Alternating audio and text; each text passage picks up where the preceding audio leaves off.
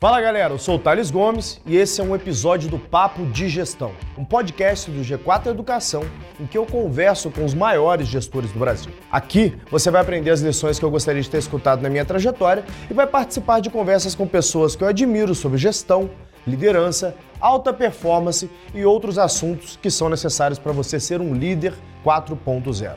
E no final, não esquece de ir no Instagram do G4 Podcasts para me falar o que, que você está achando sobre esse projeto. Antes de iniciar, quero te falar um pouco melhor sobre o que é o G4. Nós somos a evolução da escola de negócios. Nós traduzimos as práticas das empresas que mais crescem no mundo para o seu negócio. Eu sou mentor de um dos produtos, o G4 Imersão e Mentoria. Ela possui três pilares. Primeiro, conteúdo de altíssima qualidade que trazem as práticas das empresas que mais crescem no mundo para o seu negócio. Segundo, mentorias em que você pode tirar as suas dúvidas com os mentores, como eu, e que não são professores, mas sim empresários bem-sucedidos que já passaram pelos desafios que você está enfrentando hoje. Terceiro, networking com outros gestores, pois sabemos que a jornada do empreendedor é solitária e por isso oferecemos um ambiente onde você pode fazer relacionamentos e também negócios. Se você quiser ser mentorado por mim e outros empreendedores, é só entrar em g4educação.com barra mentoria ou ir na descrição desse episódio e clicar no link para se inscrever no processo de seleção do G4 Imersão e Mentoria. Nela, você terá três dias comigo, Alfredo e Bruno e também acessam a plataforma com conteúdos exclusivos para transformar o seu negócio após a imersão. Um verdadeiro MBA de três dias, com lições que você já irá aplicar um dia depois na sua empresa.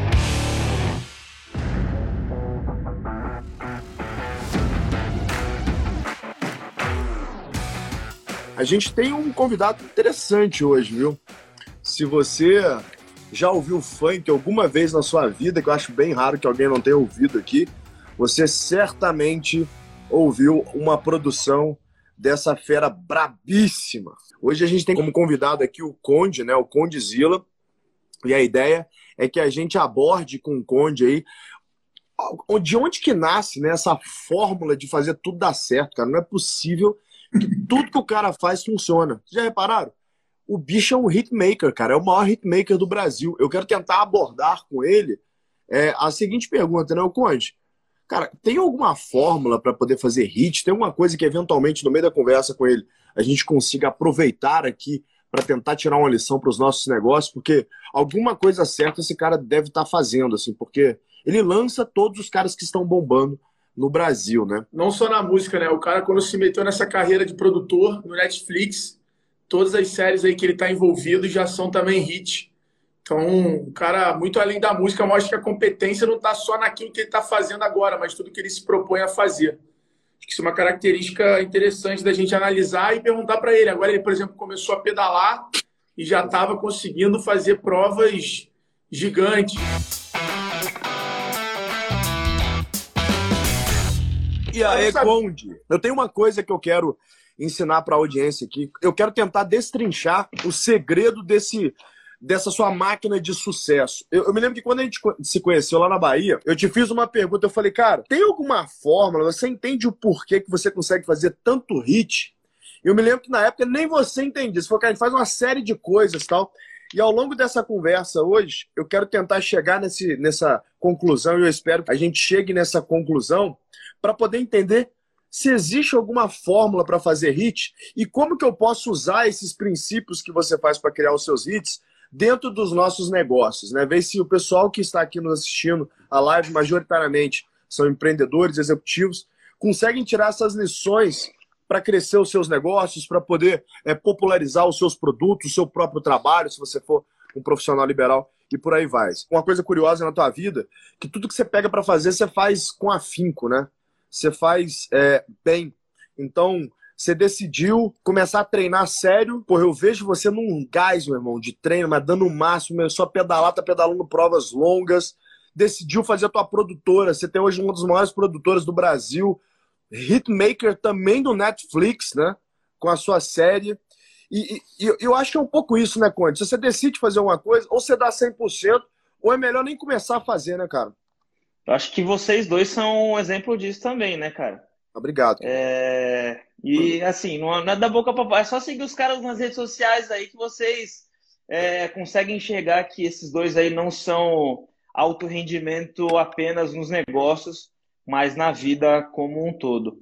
Bom, eu acho que é isso, a gente se dedicar, se a gente se propõe para fazer alguma coisa, é, cair para dentro, dar o seu melhor. E isso eu acho que é tão básico que às vezes as pessoas acabam esquecendo.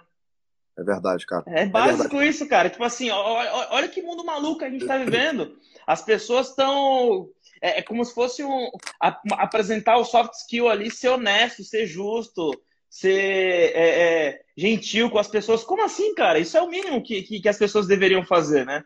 Então, tipo, Fácil. cumprir o que combinou, vendeu tal coisa e entregar aquela venda ali. É, são coisas super básicas. E, e, assim, a gente acaba se dedicando, acaba sendo reconhecido por coisas básicas que a gente faz. Exato. Quer dizer, cara. básica pra gente, né, cara? Básica pra gente. Não sei se todo mundo tem esse, esse compromisso. O, o ponto é esse: a grande maioria das pessoas não tem compromisso consigo mesmo, tampouco compromisso com as outras pessoas. A verdade é que se você não consegue cuidar de você mesmo, né? cuidar do teu corpo, cuidar da, da tua família, né? cuidar dos teus compromissos, dificilmente você vai conseguir cuidar de outra pessoa. E, e eu reparo muito isso nas pessoas bem-sucedidas. Né?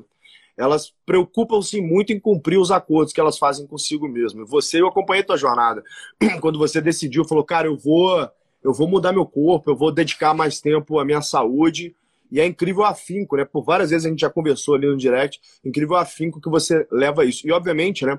isso acaba se refletindo em profissionalismo. Eu acho que eu, no mundo da música, você talvez é um dos caras mais profissionais que eu já tive contato, né? E, e, e estuda gestão, né? Então, você foi aluno de gestão 4.0 há o quê? Um ano e meio, dois anos, mais ou menos, né? Acho que tem dois anos. Dois anos. Foi no início lá, ou seja, você é um cara que já é ligado no tema, porque você foi early adopter lá do que hoje é talvez um dos maiores programas de, de ensino é, é, é, empreendedor e, executivo do Brasil. Mas você foi early adopter, você já estava ligado no tema. Em qual momento que essa, que essa necessidade apareceu na sua vida que você falou assim, cara, eu quero estudar gestão, eu quero me tornar também um gestor? Quando que aconteceu isso na sua vida, mais ou menos? Quando eu percebi que eu tinha acabado de entrar em uma nova, em uma nova profissão, é, tem uma, um romance, um romantismo em, em empreender que a galera esquece de um determinado detalhe que é, você tem uma profissão nova agora, você é empresário, mano. Exato. Tem que fazer a gestão de pessoas, gestão ali da, da companhia, o, o administrativo, o financeiro, o fisco, que são coisas que você vai aprendendo aí ao longo do caminho, né? Primeiro você precisa conseguir o faturamento para depois administrar, né?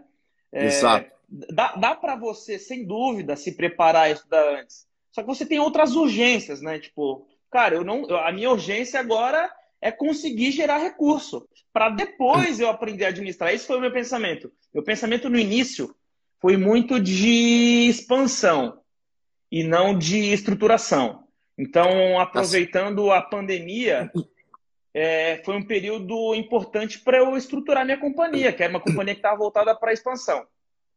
E aí, é, é não existe nenhum problema no mundo que alguém não resolveu. Então a ideia é buscar essas soluções, né? Por isso que eu busquei o Gestão 4.0 inclusive. Cara, essa galera é uma galera massa pra caramba, os moleques, é, é, além de bem sucedido no que eles se proporam a fazer, abriram, venderam, fizeram fusão, aquisição de uma porrada de coisa, também estudaram e descobriram fórmulas para isso.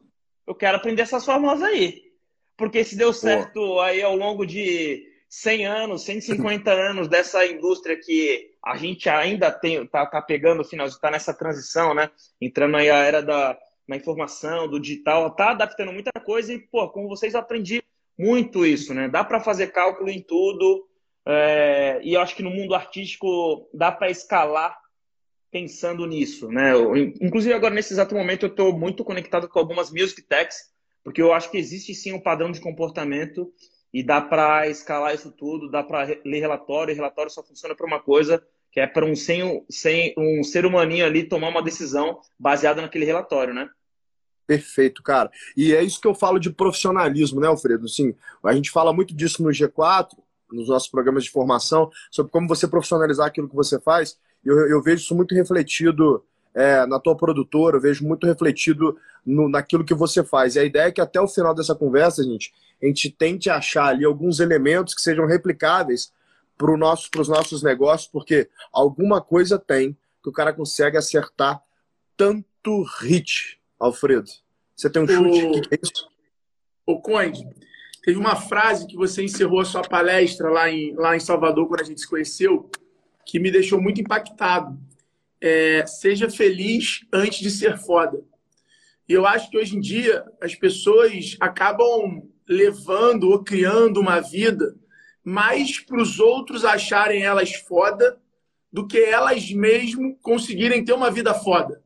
Ou seja, a pessoa está mais preocupada de comprar um carro financiado para mostrar para o bairro dela, para o vizinho dela, mesmo ela deixando de viajar, deixando de ter uma vida realmente foda, para ter o reconhecimento dos outros. Isso, e, você ali me ensinou, é, ou, ou, ou, já me, me tipo, consolidou aquele raciocínio na minha cabeça, de que são coisas completamente diferentes. Né? Você ter uma vida foda, que você é feliz com ela, e você ser foda. Que o ser foda está mais ligado ao seu reconhecimento. E ter a vida foda está mais ligado ao que você faz com as suas conquistas, o como você organiza elas, o como você equilibra ela com o teu futuro satisfatório, do teu futuro declarado, do teu futuro desejado. E eu acho que você é um cara que passou por essa, por essa senoide aí ao longo da tua jornada, né?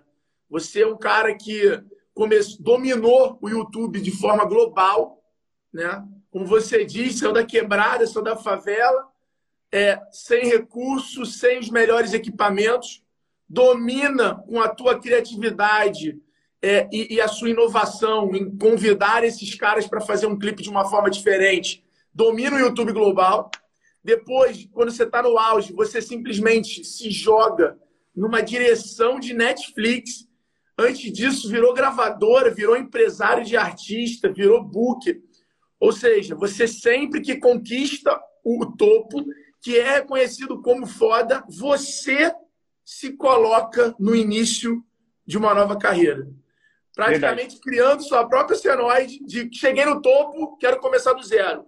Você nunca quer aproveitar o topo para partir para outro lugar. Você quer ir ao zero para poder ir de novo. Eu queria que você falasse um pouquinho sobre isso, sobre ser feliz antes de ser foda. É, eu acho que fui muito seduzido por, por essa fodaricidade aí de tem que ser foda, tem que ser foda, tem que ser foda. E eu sempre ficava pensando, caramba, cara, eu acho que se eu tivesse o tênis tal, eu ia ser foda. se eu tivesse o relógio tal, eu ia ser foda. se eu tivesse a roupa tal, eu ia ser foda. Acho que se eu tivesse o carro tal, eu ia ser foda. Beleza. E aí, depois de um tempo, eu, graças a Deus, graças ao meu trabalho, o trabalho de toda a equipe né, que foi desenvolvendo, eu consegui chegar nesse lugar. E eu falei, cara, tá faltando o que agora pra ser foda, velho? Eu já tenho a, casa que, que, eu, que eu sonhava, o carro, o relógio. Tá faltando o quê? Tá faltando só eu ser feliz, cara. E aí eu entendi que eu tinha invertido a lógica. E aí, quando eu coloquei essa frase no, no, no final da, das minhas palestras, que foi a gente, uma delas a gente conheceu, era o exercício é, né, meu comigo mesmo ali, de ficar lembrando, cara, você tem que ser feliz todo dia. Todo dia. É não é buscar apenas o resultado, você tem que ser feliz todo dia. Você declarou dia. aquilo hoje, antes de alcançar hoje... aquilo, correto? Exatamente, porque eu já estava numa posição de profissional interessante, que era meu sonho, eu tinha alcançado o objetivo. Tem que ser feliz todo dia, velho. Não é quando você conquistar algum bem material. Então, esse, era esse exercício para mim também, que fui seduzido por esse lugar de tenho que ser foda, tenho que ser foda. Ô, Conde, você sabe que a verdade, cara, é que a gente vive numa sociedade onde a grande maioria das pessoas compra aquilo que ela não precisa com o dinheiro que ela não tem para impressionar pessoas que ela não gosta. Reflitam verdade. sobre isso. Essa é a verdade. Essa é a verdade. Você não é nem nunca vai ser o que você tem. Você é o que você é. Seus valores. Eu, assim como você, você sabe disso. Eu vim da quebrada também, do interiorzão, filho de cabeleireira, de policial militar, fui criado no quarto de empregado com a minha avó. E, pô, chegamos aonde a gente chegou. Então a verdade é que não importa de onde você está saindo. O que importa é para onde que você pretende ir e como você pretende chegar. Se você não transgredir os seus valores morais, aqueles valores que são formados na sua primeira infância, né, de 0 a 6 anos, não, não importa se você vai demorar. Você vai chegar com trabalho duro e consistência, você vai chegar naquilo que é importante para você. E se não chegar onde você eventualmente sempre sonhou do ponto de vista material, já já com a maturidade você vai perceber que materialidade não traz felicidade. Essa é a verdade. Quando você conquista tudo que você gostaria de ter conquistado financeiramente, graças a Deus eu tive essa oportunidade, eu vi que eu era como você, Conde. Pô, queria ter o um relógio tal, queria ter é, pô, o carro tal, queria poder viajar para lugar tal. Aí depois, quando isso virou algo commodity na minha vida, eu falei, cara, isso não agrega absolutamente nada. Não me deixa mais feliz, me deixa feliz momentaneamente. Ele é um prazer hiper momentâneo. Quando você compra aquele relógio, um mês depois você não está nem aí para esse relógio mais. Essa é a verdade. Agora, o prazer que não passa mesmo, aquilo que de fato é importante para sua vida, são as suas amizades, né? São a sua família, o círculo de confiança que você forma, os meus sócios. Isso de fato traz uma felicidade perene, traz uma felicidade verdadeira. A materialidade jamais vai trazer essa felicidade. Então, queria deixar esse recado para você que está nos ouvindo aí, que às vezes está, puta, tá num, num, num, pico de trabalho, porque, pô, porque eu quero comprar o um bagulho tal. Começa a pensar assim, mano. Eu quero trabalhar porque eu quero conquistar algumas coisas na minha vida, porque eu quero conquistar minha família, eu quero pô, dar oportunidade de dar uma educação melhor para o meu filho. E quando você começa a pensar nisso, começa a deixar de lado a superficialidade dos bens, mater... dos, dos bens é, materiais, você começa a de fato investir seu dinheiro naquilo que importa. Você é, falou, um negócio, você falou um negócio que eu achei. Você falou um negócio que eu achei muito legal, que era é, sobre a aquisição disso tudo, lugar de origem e tal, não sei o que lá. E tem uma questão que eu não tenho vergonha nenhuma de dizer que pela origem você acaba depositando nesse, nessas nessas conquistas, nesses bens, a segurança. Então, tipo, por muito tempo, eu, por muito tempo eu tive aquela síndrome de impostor de caramba, será que eu vou ser bem recebido naquela reunião? Será que vão me levar a sério? Talvez se eu tiver com a roupa não sei o que lá, talvez se eu tiver com o relógio não sei o que lá. Então não é apenas uma coisa é, é, de aquisição de bens materiais, que você se sente seguro para fechar um negócio. Né? Sim, é, o, é, o, é o, o, exemplo clássico é a tal da caneta Montblanc para o corretor, né? Esse é o exemplo é. clássico. Putz, você não tem uma é. caneta Montblanc, então o cara não é bem sucedido, então não vale a pena comprar um apartamento com ele e tal, não sei o que lá. Tem todo esse rolê que a gente foi condicionado a viver nisso. Hoje, graças a Deus, eu me sinto super seguro, eu vou fazer reunião em multinacional, chego de Uber, sem relógio e tá tudo bem. É, Mas demorou, eu vou te falar, mano, pra chegar nesse pô, lugar. Eu me lembro, Conte, que, porra, quando eu não tinha grana, eu tinha vergonha de entrar numa loja e olhar uma parada e às vezes não comprar. Depois, quando eu resolvi o problema da grana, eu não tô nem aí, mas pô, tô cagando, velho. Às vezes eu entro, olho no trem, não gostei de nada, compro nada, tá tudo bem, não tem problema nenhum. E é verdade que você falou, né? E, e, e vai de encontro com aquilo que eu falei. A gente compra as coisas, a gente não precisa, muitas vezes com dinheiro que a gente não tem, para impressionar pessoas que a gente não gosta. Porque as pessoas que a gente gosta, que gostam da gente, estão cagando porque a gente tem. Essa é a verdade.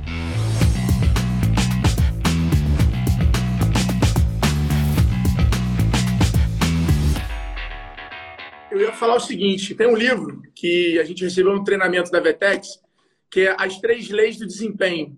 É um livro que fala muito sobre você estar tá na arquibancada, você estar tá no banco, você estar tá como juiz, você estar como técnico, você estar como jogador jogando em campo. E aí ele fala sobre o futuro, né?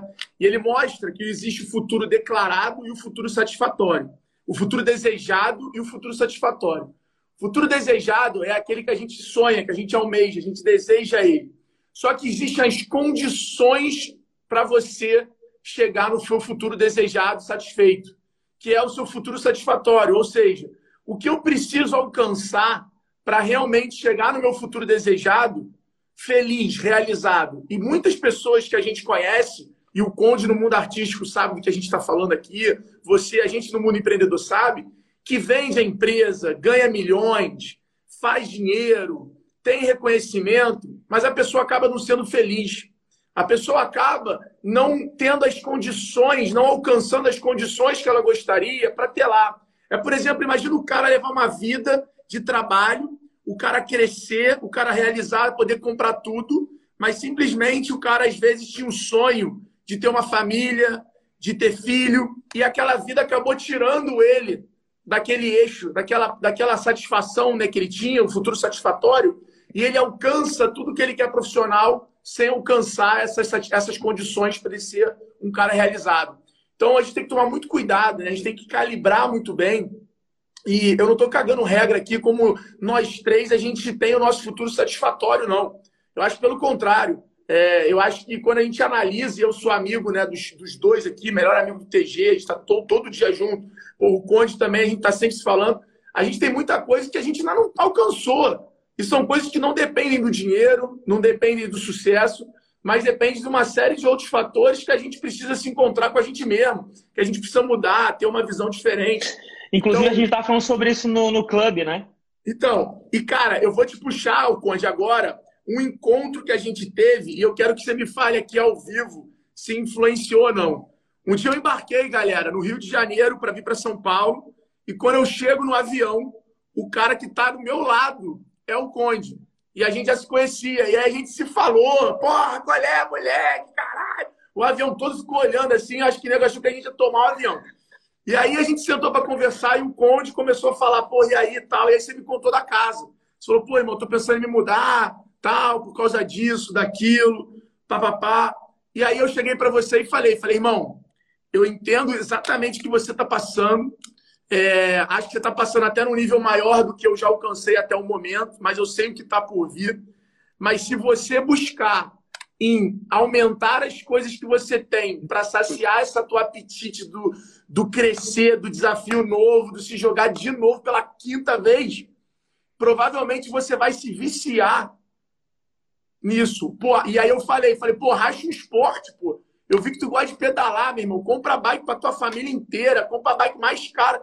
Meu irmão, que vai ser melhor você se viciar num esporte, que eu aprendi isso até com esse cara aqui em cima, que sempre me motivou muito a voltar a surfar, a voltar a fazer wake, a voltar a fazer as paradas, que eu sempre fiz, boxe, etc. E aí, cara, semanas assim depois eu te vi comprando a bike do teu irmão, comprando uma bike nova, trocando a bike, começando, meu irmão, a acelerar na bike.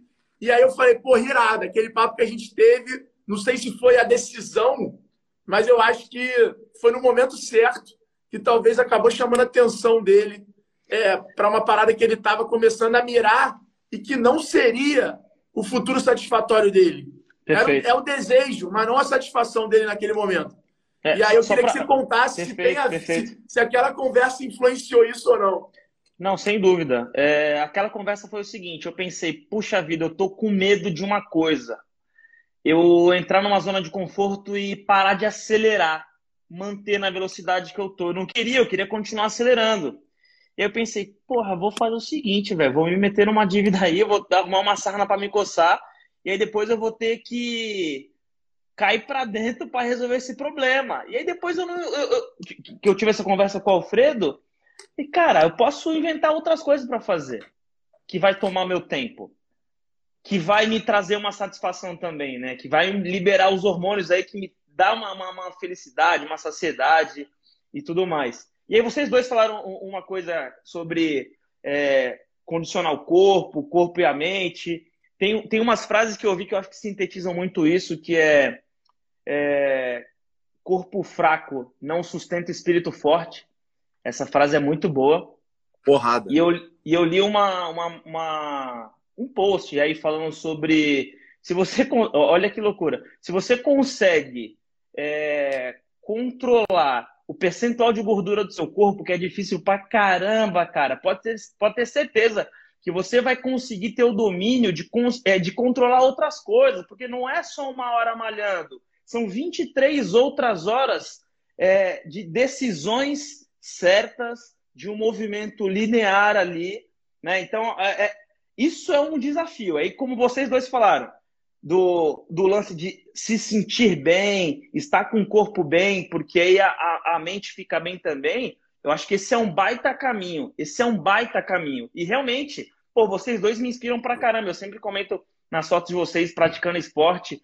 E a gente sempre né, fala de que é, somos atletas do business, somos alto rendimento no executivo. Eu gosto de ficar fazendo essas analogias porque a gente é isso mesmo, mano. A gente fecha é negócio, a gente pratica esporte, a gente consegue é, é, realizar o que a gente sonha, sabe? É uma oportunidade a gente trampar com o que a gente gosta, né? Eu gosto sempre ah, de, Conte, de, você sabe que isso, é, isso é um hábito, né? Então, eu tava falando com, com o Muzi ontem, antes de ontem, sei lá, quando eu tava na, na live com ele, e ele me falou isso, ele falou assim, eu falei, Muzi, e quando eu tô viajando, cansado, biologicamente cansado, porque o avião te cansa biologicamente, né? Por causa da pressurização e tal. Treino não treino, mano. Tem gente que fala para não treinar, porque meio que o treino vai ser jogado fora. Ele falou assim, cara, pode treinar, porque por mais que você não tenha talvez os ganhos que você teria se você tivesse descansado, pelo menos você está cumprindo e você está mantendo a recorrência daquilo ali. Então você está cumprindo com seus acordos, né? E é algo que sempre, eu sempre falo para vocês que me seguem aqui, né? Eu posto lá meus dois treinos por dia, falo, cumpri os acordos comigo mesmo. Eu trabalho pra caralho, meu. Eu trabalho de cinco e pouca da manhã, quando acordo, até meia-noite que eu tô dormindo, respondendo as coisas no telefone o tempo inteiro. Mas mesmo assim eu não deixo de fazer, por causa disso que o Conde acabou de falar. Muitas coisas na sua vida você vai deixar de fazer ou vai perder oportunidades porque você se arrumou desculpas. E a verdade é o seguinte: você pode mentir para todo mundo, você só não pode mentir para você mesmo. Então, quando o Conde fala ali que se você consegue controlar o percentual de gordura do teu corpo, você controla qualquer outra coisa, ele está certíssimo. Porque é foda, parceiro. Você controlar isso. É foda. A vontade que eu tenho, às vezes, de chegar cansado em casa, velho. 10 horas da noite, chego em casa morto. A vontade que eu tenho, mano, é de abrir um vinho, sacou? Comer uma parada boa e não, vou lá comer mato e comer proteína. Tomar água com gás e dormir, velho. Você acha que eu tenho é, é, é, vontade de ficar comendo essas, porca, essas porcarias de mato todo dia? Não tenho. Mas eu preciso fazer isso para poder manter é, meu corpo são, velho. Gostoso é comer bacon. Porra, gostoso é hambúrguer, meu irmão. Pizza. Quem não quer? Você acha que eu não gosto dessa porra? Eu gosto. Eu falei, irmão, você acha que eu não queria estar comendo hambúrguer também, não? Eu queria, porra. Mas eu sou adulto. E a verdade é que a diferença de ser adulto para criança é isso, que eu tenho responsabilidade. Então eu tenho que fazer as escolhas que eu preciso fazer, não as que eu quero. Né? Disciplina é isso, né, Conde? É você fazer o que tem que ser feito, não o que você quer que seja Exato. feito. Exato. Né? E você acha e, dentro, que e dentro da alguma... empresa também, né? Dentro da empresa também, a responsabilidade com o coletivo, com o grupo todo, né? Exatamente, cara, porque é a mesma coisa. Na empresa, cara, às vezes a gente vive algumas situações que você, porra, tem vontade de explodir com alguém. Mas, pô, não acredito que esse cara fez isso de novo, velho. Já falei com ele três vezes que não era pra rolar essa parada. Aí você vai lá e, porra, e trata a pessoa com falta de educação, né? Uma coisa é você ser um líder duro, a outra é você ser mal educado. Existe uma diferença gigante entre um e outro, e a, gran a grande maioria dos chefes, não líderes, né, não entendem essa diferença, né? Então, você tem que se segurar e falar assim: opa, peraí, se for para ser mal educado com essa pessoa, é melhor demitir. Né? Então quer dizer que não dá para a gente trabalhar junto. Eu posso ser mais duro no meu feedback e apontar o que, que eu espero que seja feito para melhoria. Eu posso relocá-la de área, eu posso trocá-la de área. Então a gente precisa aprender a controlar as pequenas decisões da nossa vida, porque nada mais são, né? nós não somos nada mais do que as decisões que a gente toma. Então o Conde hoje no futuro, bonitão, magro e rico, ele é o molecão do Guarujá lá que tomou um conjunto de boas decisões na sua vida para chegar onde ele está hoje. Então, você que está nos assistindo hoje, que não está satisfeito com a tua vida, que tem um sonho que você ainda não conseguiu alcançar, o que, que você está fazendo para mudar essa porra? Você, puta, ah, eu quero mudar o meu corpo. Acorda amanhã cedo, vai treinar, meu irmão. Ah, tô sem grana, irmão. Vai correr, porra, né? Você não precisa de grana para correr, não. Entendeu? Ah, porra, eu quero montar meu negócio, mas eu tô com medo de largar meu emprego, não sei o que lá. Você tem reserva de capital? Tem 12 a 18 meses de reserva de capital? Não. Então guarda dinheiro, corta cerveja no final de semana, corta a viagem, Guarda essa porra desse dinheiro e vai correr atrás do seu sonho, meu. A vida é muito curta para você ficar vivendo o sonho de, de outra pessoa. Vai correr atrás do seu. Né? É sobre atitude, gente. E você acha, Conde, que essas atitudes estão presentes, talvez, no fato de você conseguir é, fazer tantos hits? Porque assim, eu estou muito curioso com isso, né? O que, que a tua produtora tem que tudo que vocês botam a mão parece toque de Midas, né? O negócio funciona. Você achou alguma fórmula de fazer música alguma batida que sempre funciona, algum estilo de letra que sempre funciona. Da, onde que vem essa, essa, essa recorrência em hits ali, se você fosse tentar conjecturar de onde que vem isso, cara? Cara, acho que dá para responder isso de uma maneira super simples. Não sei se vai ser agradável para todo mundo. Podia filosofar e começar a folclorear um monte de Não, aqui. Joga real. Mas na verdade, mas na verdade é entender a oportunidade do mercado. Né? Isso eu acredito que é uma característica minha que é, por exemplo, é, quando eu comecei a fazer videoclipe de funk para o YouTube, não tinha ninguém aqui no, na nossa praça São Paulo fazendo videoclipe de funk. Aí depois eu compro uma câmera de cinema e começo desde 2014 a fazer videoclipe de funk com câmera de cinema. Beleza. e aí começa a distribuir esses vídeos dentro do meu canal do YouTube, sendo que os outros gêneros musicais, as gravadoras multinacionais, ainda estavam resolvendo problemas de, de é, é, acertos da distribuição do físico, então o Independente acelerou muito, muito. A gente chega no momento, eu acredito muito em sorte também. O que, que é uhum. sorte? Você está preparado para quando aquela oportunidade passar na sua frente, você conseguir executar, né? E Exatamente. eu acho que eu estava preparado nesse momento aí. E aí começamos a distribuir os vídeos no, no YouTube. E aí, caramba, legal, deu certo isso aqui? Montei um time bacana, porque ninguém consegue fazer nada sozinho. Tem um time te dando um apoio, te dando um suporte ali. Quando eu vejo que o negócio está funcionando sem mim, já está rodando, a operação está azeitada, eu pulo fora e vou inventar outra coisa. E aí, por exemplo, uma das outras coisas que aconteceu, eu recebi, eu recebi o convite do meu sócio, Marcelo Portuga, de agenciar alguns artistas. Começamos a agenciar alguns artistas. O negócio começou a funcionar. Beleza, vamos nessa? Qual que é o próximo step? Fazer uma série de ficção para uma TV paga, Netflix. Fizemos a série para Netflix e nisso, lembrando, não dá para fazer nada sozinho. Tinha o meu sócio Marcelo Portuga tocando a, gravadora Condzilla, o Pedro Camargo, que era meu braço direito aqui na filme, estava tocando a operação de videoclipe, canal e tudo mais. Fui fazer o, o Sintonia. Deu, deu certo Sintonia. Fui inventar outra coisa para fazer. Por exemplo, fizemos o, o portal Condzilla, que é um portal de comportamento, né, lifestyle ali do jovem da favela, porque eu acredito que tem talentos na favela que não são apenas Exato. jogadores de futebol ou funkeiros, tem uma porrada de talentos.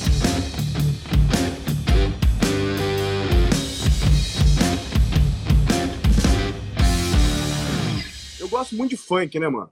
Eu sou um grande fã de funk há muito tempo e parece uma coisa meio louca, porque assim, eu tive banda de rock a vida inteira, era vocalista de banda de rock, tocava hard rock, meu. Então, assim, e sempre gostei de funk. Eu acho funk do caralho, brother. Acho rap do caralho. E, e, e, eu acho que o legal do funk é porque ele, ele, ele apresenta uma realidade que a maioria das pessoas não tem contato. Quando eu morei numa favela no Rio de Janeiro, morei, morei na favela do Santa Amaro, eu comecei a ter contato com a molecada lá, da comunidade que eu morava, e vi um monte de nego bom pra caralho num monte de parada, velho. E vi exatamente isso aí, Conte, que você tá falando. Que, porra, a gente acha que na comunidade só tem jogador de futebol e MC. Mas tem nego bom pra caralho, velho. Né? Nego bom pra caralho. Em diversas áreas. Se, se tiver aí o Favelado Investidor, quero falar com você, irmão. Se você tiver aí ainda, é, pode entrar aqui que a gente vai puxar. Quem estiver nos assistindo aí, quiser fazer a gentileza de ir lá no direct e chamar ele também e falar, mano, TG e o Conde estão te chamando lá para bater um papo. A gente quer falar com ele também. Mas pode tocar, Alfredo. Desculpa ter te interrompido. Não, não. Eu queria. Você falou um negócio importante. Você falou de favela, né? Dos, dos, dos talentos. Mas, cara, eu fui na tua produtora já, né?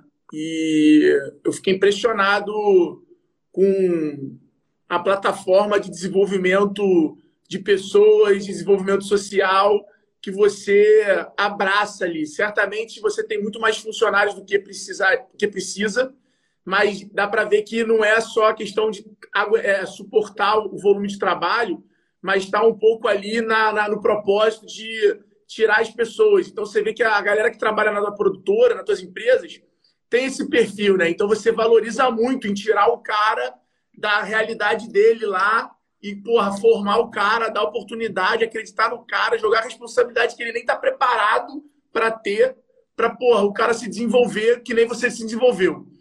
É, eu queria que você falasse um pouquinho sobre isso, né? Sobre talento, sobre jovens. É, a tua empresa, cara, é cheia de jovens. É, eu queria que você falasse um pouco sobre essa missão de formar pessoas. Não, eu acho que as pessoas também não têm né, noção disso. Tô ficando meio tio, né, mano? Aí tem que essa molecada aí é, me ensinar o que está sendo consumido e tudo mais, né? É, então eu, eu, gosto sempre de estar conectado com a turma, não apenas aqui dentro da companhia, mas tipo, quando encosto na minha quebrada, que eu cresci lá no Guarujá, quando encosto em alguma outra quebrada, fico trocando ideia com a galera para entender qual que é o rolê, né? Que tá no momento ali. Por exemplo, nesse. Hoje, essa semana, sei lá, passei uma, uma, uma, baita parte do meu tempo dentro do escritório. Eu não tô na, já que eu estou produzindo conteúdo de quebrada, eu não tô na quebrada para saber o que está rolando lá. A juventude é outra já. Eu tenho 32 anos, o moleque de 16 está falando uma gíria que eu já não conheço. Tá ligado? Então sempre tenho que estar tá, é, nesse exercício de trazer a turma para perto, né? Já que eu estou produzindo conteúdo, esse é meu target, o que, que eles gostariam de, de assistir? E aí, apesar de, de vocês não terem perguntado, acho que vão perguntar lá na frente, eu quero antecipar uma coisa aqui. Porque, o que é que a gente faz? A gente faz o que eu gostaria de assistir quando eu tinha 15 anos, mano. Porrada. É isso, tá ligado? É isso que a gente Porrada. faz. E assim, é, a gente dá muita oportunidade para a molecada da quebrada. E eu fico um pouco triste, mas um pouco feliz ao mesmo tempo, quando a gente perde é, colaboradores aqui para o mercado. Por exemplo, eu tive uma notícia dessa aqui. Um, um, colaborador nosso que eu gosto bastante dele foi contratado por uma empresa muito grande do nosso segmento. Por um lado, eu fiquei triste porque o cara é muito bom. Por outro lado, eu fiquei muito feliz também porque eu sei que a gente ajuda a formar as pessoas. A gente ajuda a formar as pessoas. Inclusive, isso já aconteceu outras vezes já, né? Companhias multinacionais buscando o nosso, o, o nosso quadro aqui de colaboradores. Então, realmente, isso aqui não é, não é, não é da boca para fora, é pragmático. Tipo, o cara chega aqui, muitas das vezes, ajudando a carregar cabo e consegue, se ele decidir ter uma, uma, uma carreira aqui dentro da companhia, dá sim. A gente gosta de dar oportunidade. Uma das nossas filosofias aqui é o seguinte: Cara, você quer ser CEO da Condzilla? Você consegue ser CEO da Condzilla, só tem um problema. Você vai aplicar para essa vaga. E a sua vaga vai estar tá livre, eu vou contratar outra pessoa ali. Não é porque você foi para outra vaga que realmente você vai mandar bem naquilo. Talvez você não vai mandar bem. Só que quando você pedir para voltar de volta, já tem alguém ocupando aquele espaço ali. Aí é tchau. Tem certeza que tem oportunidade. Só que tem que ser responsável pela oportunidade que foi te dada e cair para dentro dessa decisão, né? É isso aí, mano. É isso aí. E eu vou te falar um negócio, cara. Eu, eu acho que essa cultura de meritocracia, ela faz bem demais para todo e qualquer negócio. Eu falo isso na aula, né? Você sabe muito bem disso. É, eu acho super importante que você promova isso e principalmente a cultura de protagonismo, né? Do cara tomar essa decisão. Falar, olha, então quero me aplicar para essa vaga, mas pode ser que você perca é, teu lugar ali. E eu acho que isso diz muito, cara, sobre o que você falou ali, né? Eu faço aquilo que eu gostaria de assistir quando eu tinha 15 anos. Isso diz muito sobre a sua a recorrência, né? A sua, a sua capacidade de fazer recorrentemente sucesso, né? Hits nas músicas, porque empatia, cara, acaba sendo uma das principais soft skills para quem quer construir algum produto. Né? Então, eu sempre fui um cara de produto, sentava com os times de tecnologia para poder construir os nossos produtos, Zitax, Singu, própria gestão 4.0. Então, você conceber um produto é você ter a capacidade de se colocar no lugar do seu target ali, do teu público, como a gente chama de ICP, né? O teu consumidor ideal ali que foi é, desenhado para comprar aquilo. Quando você começa a se colocar no lugar dessa pessoa e fala, puta, o que, essa pessoa de fato quer? Quais as dores que eu posso resolver com esse meu produto? Aonde que eu encontro essa pessoa? Perfeito, com qual mensagem cara. que eu encontro essa pessoa? Aí você consegue perfeito, fazer isso. Perfeito. Agora, o mais legal que eu gosto de, de destacar aqui que o Conde, o Conde falou é o seguinte: ele viu uma puta oportunidade, que é, tinha, tava crescendo o negócio da música autoral, e ele foi o primeiro cara que profissionalizou esse negócio. Comprou uma câmera profissional, criou um playbook e começou de fato a fazer algo que é, encantava as pessoas. E voltado para onde? YouTube. Quando o YouTube estava de fato começando a deslanchar no Brasil. Então, por que eu quero dizer isso para vocês, tá? Porque não importa a ideia que vocês têm de negócio, se não tiver no timing certo, talvez você vai deixar a carruagem passar. E o que, que, é esse timing, gente? O que, que é o timing? Vou dar um exemplo para vocês. Todo mundo sabe agora da ascensão dos carros elétricos, né? Então eu poderia, por exemplo, virar aqui com o Conde e falar, Conde, vamos ser sócios, vamos abrir um posto de carro elétrico, ou seja, eu quero fazer manutenção e recarga para carros elétricos em pontos estratégicos aí na estrada, para o pessoal poder viajar com seus carros elétricos maiores distâncias. Parece um bom negócio, né? Faz sentido, tem demanda. No entanto, não tem demanda o suficiente ainda, o que faria que os nossos, esse nosso negócio demorasse muito tempo para performar, para entregar resultado. Então ainda não está no time. Então o time Perfeito. não é só você estar tá certo no modelo, não. É você entrar na hora certa também, não é isso, Alfredo? Exatamente, cara. Basicamente, acho que aconteceu isso comigo, né? A minha história é um pouco essa. Eu montei uma plataforma de e-commerce ali hum, exatamente quando estava democratizando o e-commerce no Brasil e aquilo acabou se transformando no que eu chamo de janela, né? Janela de oportunidade faz muita diferença. E quando eu vendi, eu acabei vendendo é, teoricamente, olhando hoje o mundo é, com o, o, acontecimento da pandemia, numa janela errada.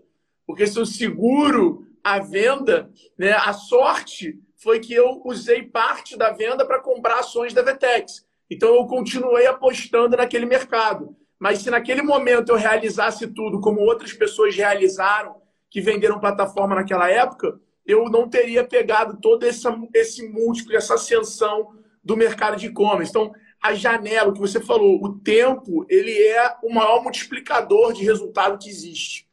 É, essa é a minha percepção.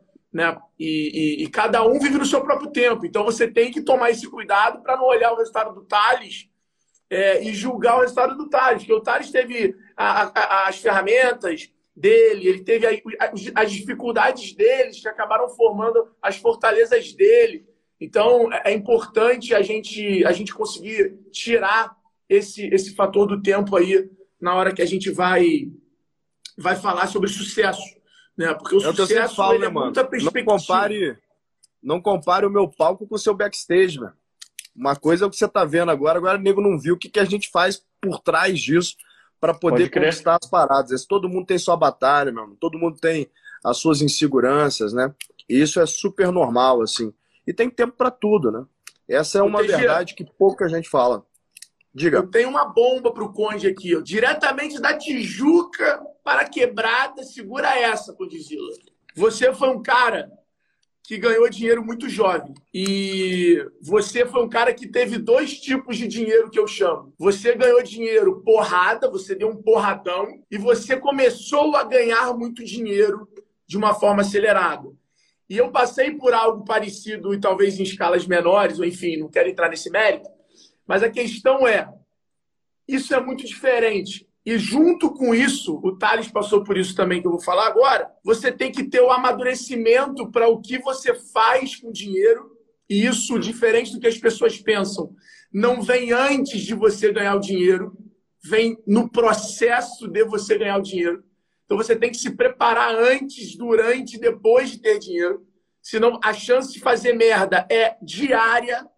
É diária, sair na rua, ver um carro, é viajar e ver um relógio e nós três já fizemos, a gente sabe, a gente já trocou essa ideia, nós três já fizemos loucuras. Né? Nós três já, já fizemos loucura, mesmo achando que era maduro o suficiente para lidar com aquela situação. E junto com isso, Conde, vem um negócio que é a pergunta bombástica. Você é um cara que acabou trazendo a sua família e amigos para o negócio. E isso te traz uma responsabilidade gigante, isso te traz é, uma pressão, isso impacta no teu relacionamento. Eu queria que você falasse um pouquinho sobre isso sobre essa responsabilidade de ganhar dinheiro muito cedo e ter que ter maturidade para tomar decisões, para adiar sonhos que você pode comprar agora, mas você sabe que não é o momento de você tê-lo, de você realizar agora. É, o como você é responsável por realizações da tua, da tua família, o como muda a relação das pessoas com você depois que você alcança essa condição financeira. Eu queria que você falasse isso para a galera, porque eu acho que de nós três você foi o cara que veio enfim, como um meteoro lá de baixo. É, e, cara, você construiu renda passiva, né? E no meio de tudo isso, ainda comprou uma briga com o YouTube na época que mudaram algumas regras lá de distribuição também de conteúdo. Queria que você falasse sobre essa sobre esses dois momentos, a crise do mundo que você construiu e foi o maior do mundo, sendo invertido e você viu que você construiu toda o teu equity em um terreno alugado, que não é teu, que o Thales fala muito sobre isso, falou na live com a Camila Coutinho, Perfeito. que é construir tua, a tua empresa baseada no Instagram, que depende de como eles estão funcionando, e essa ascensão meteórica financeira que cria um efeito de tsunami na família, em todo mundo, gigantesco. Caramba, duas perguntas bem, bem legais. Vamos falar primeiro do, do... Você já tinha me perguntado isso quando a gente se conheceu, mas vale a pena dividir com a turma toda aqui, que é sobre construir a casa no terreno dos outros. É muito perigoso, é muito perigoso. Mas eu não tinha nenhum terreno. Então, tipo, acho que é entender do outro lado também. Eu, eu, vejo muita gente falando: caramba, mas o YouTube, isso, o YouTube, aquilo. Pô, sou grato, mano, sou grato. Talvez se não existisse o YouTube, a gente não ia estar batendo esse papo aqui agora, tá ligado? E aí tem uma frase que eu acho que ajuda a, a, a converter, que foi aonde eu pensei, realmente, o lance do terreno agora começou a fazer sentido. O do terreno, para mim, não fazia tanto sentido, mas uma outra frase que fazia era: não deposite todos os seus ovos em uma única cesta. E eu tava canalizando toda a minha energia para produção no YouTube. E eu pensei, caramba, se não existisse o, qual foi o exercício que eu fiz? Se não existisse o YouTube, eu ia estar tá desempregado? Não ia estar tá desempregado. O que, que eu estaria fazendo? Pô, eu acho que eu trabalho com comunicação, sou um comunicador, eu acho que eu trabalho com distribuição de música. Então, sou um produtor fonográfico, sou uma gravadora, enfim. Quais. E aí, vocês dois sempre falam sobre o canal de venda, né? Tipo, aonde que eu ia vender esse meu trabalho? Em outras plataformas. E aí começa o lance de, poxa, se eu sou um comunicador, se eu conto histórias, se eu tenho uma narrativa na minha cabeça que vai ser é, é, vendida, a audiência vai comprar essa audiência, eu tenho que colocar essa ideia em outro canal, porque a ideia é minha. Qual é o. Ou então, não sei se vocês consideram que a internet inteira é um canal só. Eu acredito que o, o, o YouTube é um canal, o, o, a Netflix é outro canal. E eu vou é abrindo isso. vários canais, né? A ideia é ter vários canais de venda, e aí a minha penetração da, como marca vai é, é, ampliando, eu vou alcançando cada vez mais lugares, cada vez mais lares, né? Acho que a ideia de sintonia também falando sobre canal, sobre quem alcançar, o que alcançar. É... O meu público principal é de 18 a 24 anos. O segundo público é de 25 a 34 anos. E o meu terceiro é de 13 a 17. Eu fiquei pensando, cara, mas eu tenho 32 já, eu preciso alcançar a molecada aí de 13 a 17, velho. E aí até o... quando a gente lançou Sintonia, na mesma semana eu fui no shopping. E ainda né, não tinha esse lance da pandemia, tava sem máscara, tal, não sei o que. Aí o moleque chegou para mim e perguntou assim: pô, você é o Condzilla? Aí eu olhei para um lado, olhei para o outro falei: pô, parece, né? Mas não sou, não. Vou ficar de boa. E por dentro já, caramba, o moleque me reconheceu. De repente, mano, começou acho que uns 30 moleques correndo atrás de mim, mano. É ele sim! É ele! Você fez sintonia, não sei o que lá. Eu olhei a idade daquela molecada e a molecada começou a cantar a música do MC Doni. Falei, alcancei o 317. Tá ligado? Eu tava Animal. precisando abrir um canal para alcançar 13 a 17, mano. Animal, e aí a outra pergunta era, era como é, lidar com essa responsabilidade, né? Eu acho que tem quatro pilares aí que tem que se manter em equilíbrio, que é o mental, psicológico, né? O espiritual, o físico e o emocional. São coisas que eu acho que tem que entrar muito em, em, harmonia, porque eu não cuidei do meu físico pensando no, no mental e no emocional. Pô, vou cair para dentro da minha empresa, vou para cima e tudo mais, mas não cuidei de outras coisas. Hoje eu tenho tempo, eu tenho recurso, recurso não quer dizer apenas dinheiro, é tempo também, para cuidar de mim, para cuidar da minha família, para cuidar da minha companhia, tá ligado? E, inclusive, nesse período aí, na, nas últimas semanas, eu entreguei dois grandes projetos que me sobrou mais tempo e tá me deixando um pouco desconfortável, sabe? Caramba, eu não, eu não, não, não, não, não tô com tempo livre e já tem bastante tempo. Tempo livre há muito tempo, né? Eu não tenho. E eu preciso alimentar alguma porra ali para preencher aquele espaço ali. E eu já tô fazendo outros negócios, isso tem sido muito legal, muito legal mesmo. Não Mas para nunca, é... né? E outra, é, vocês falaram um negócio aí que eu acabei pensando um lance e não, não quis interromper vocês, que é ganhar dinheiro em qual momento e tudo mais vai resolver problema. Primeiro, não vai resolver seus problemas, vai resolver aqueles problemas e vai te gerar outros problemas que você ainda não sabe lidar. Isso Fato. é uma coisa, né? Tipo, isso tem que estar muito claro para todo mundo. Dinheiro resolve alguns problemas, tem outros problemas que não resolve. E, inclusive, dependendo do, do, do, do, volume do dinheiro, vai te trazer mais outros problemas que você ainda desconhece. Você nem sabia que ia existir. Isso é uma coisa. Problema de família, problema na companhia, problema com, com, com muitas coisas que você ainda não imagina, né? Mas, né, tipo, é um degrau de cada vez. Você Verdade. só vai descobrir isso depois que chegou lá. Por isso que, mais uma vez, reforçando ser feliz antes de ser foda e tudo mais, porque o cara acha que vai ser feliz depois que ele alcançou. Aí ele ficou foda, alcançou, mas ainda não é feliz e volta todo aquele ciclo. Mas tem que cuidar de todo mundo, porque as pessoas também cuidam de você. A família é importante, os amigos são importantes, amigos de trabalho são importantes.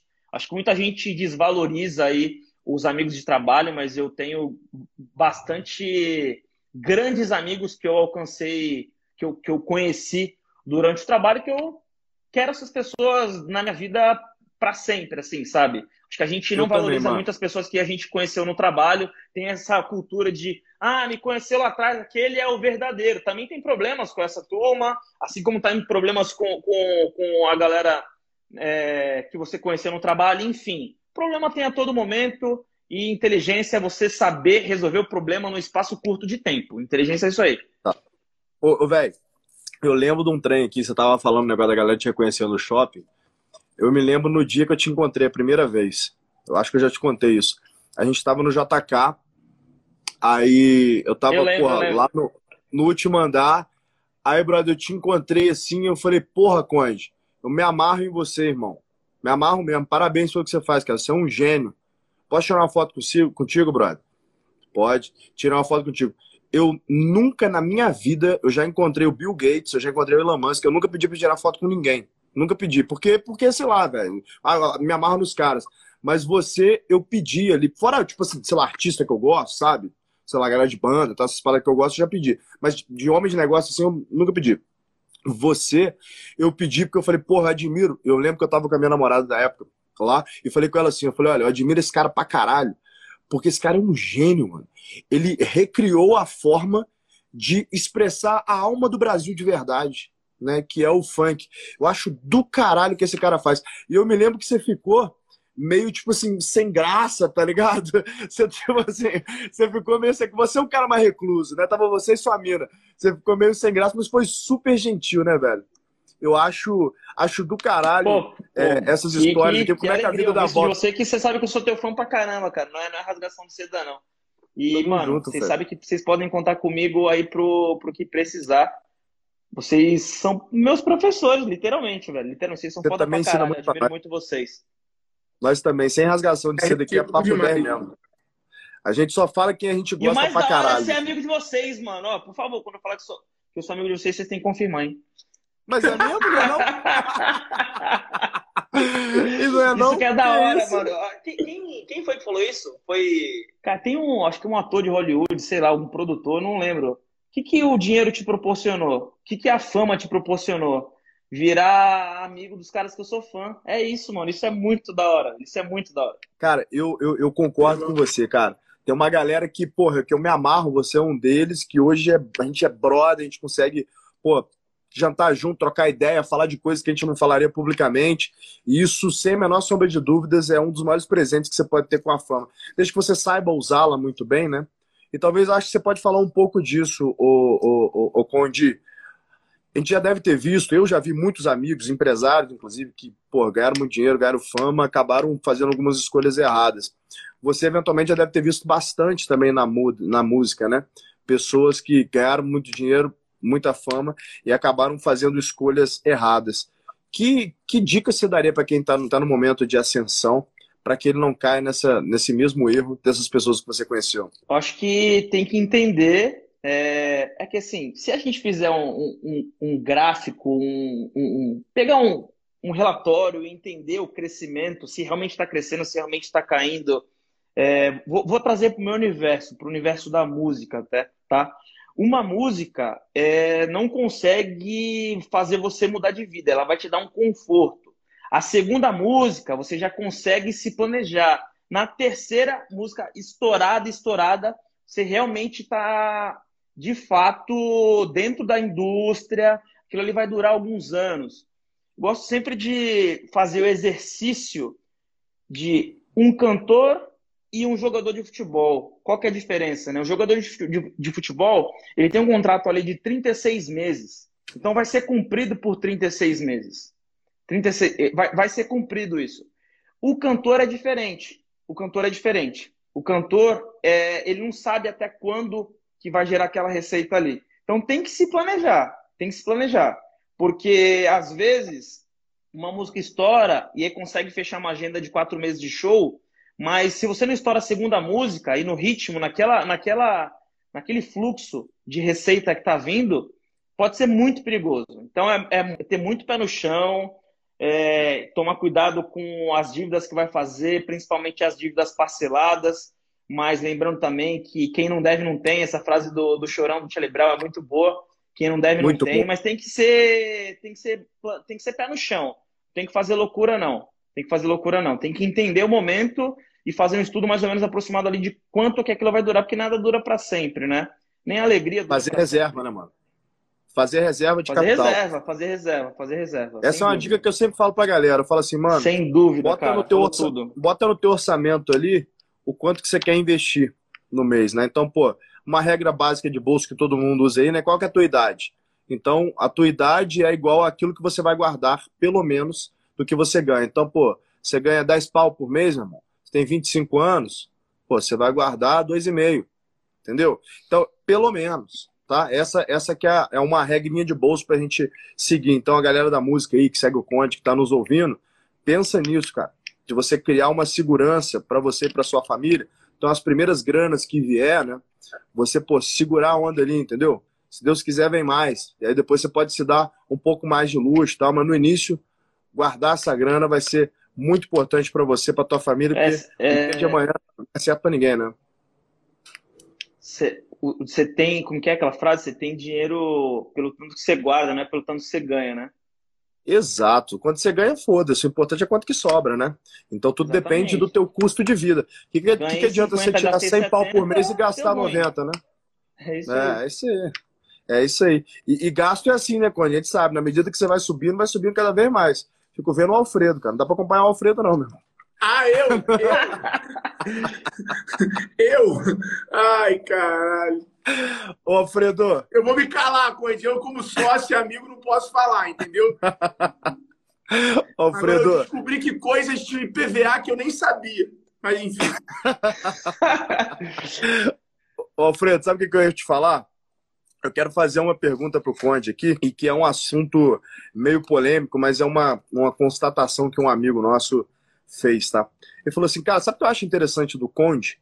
Que ele tá tirando armas e drogas das músicas, né? Então você tá fazendo um funk meio que limpo de armas e drogas, né? Tá saindo daquela onda do proibidão e fazendo uma parada mais numanice, assim. Qual que é essa pegada? De onde que nasceu essa parada, assim? Por que, que você tá fazendo isso? É, diverso... Tem, tem diversas respostas para essa pergunta aí. Primeiro, se a gente quer contribuir com o crescimento do nosso segmento, se a gente quer, ser, se a gente quer é, é, fazer parte da indústria e ser respeitado como indústria, naturalmente a gente vai precisar crescer, levar nossa arte para lugares que a gente ainda não foi aceito, que ainda não foi inserido. Por exemplo, a casa das pessoas que não são de comunidade. Quando a gente decide, em 2016, tirar arma, mulher de calcinha, é, palavrão, das músicas, muita gente, mas muita gente falou assim, putz, agora já era. Agora morreu, porque o funk é isso, o funk é isso, o funk é isso. Não, o funk não é isso. Tanto é que não é isso, que quando a gente tomou essa decisão, o nosso canal cresceu pra caramba, cresceu de 6 milhões de inscritos para 22 milhões de inscritos em menos de um ano. A gente fez algumas canções que bombaram, sucessos mundiais. É, por exemplo, a música Deu Onda, do MCG15, foi o segundo vídeo mais assistido do mundo em fevereiro de 2017. Isso foi uma decisão, uma decisão muito arriscada. Essa decisão, quais os benefícios que me trouxeram? Nos trouxeram, no plural, né, para o movimento funk. Ajudou a entrar no lar de pessoas que não eram de comunidade. Então, tipo assim, ah, essa é a realidade, tá? A realidade para essas pessoas. Se eu quero ampliar o alcance, eu tenho que falar de outra realidade, porque a realidade de uma pessoa não é a mesma da outra. Isso é uma coisa, esse é o lado bom. Qual que é o lado ruim dessa história? Eu criei concorrentes. Surgiram canais que veiculavam só o que eu decidia não veicular.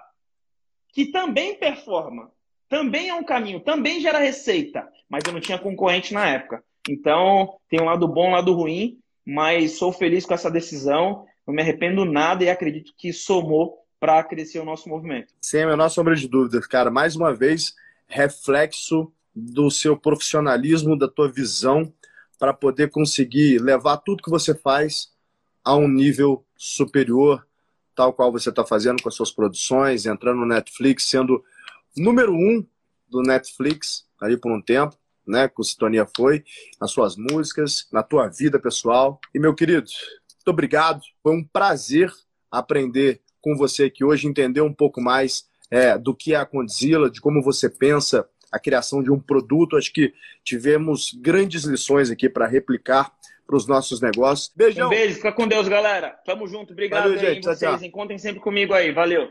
Você também, irmão. Tamo junto. E aí, gostou do episódio? Se sim, não esquece de compartilhar com um amigo. Se for postar nas redes sociais, não deixa de marcar o Instagram do G4podcast. Eu quero saber realmente o que você achou. Um abraço e até o próximo episódio.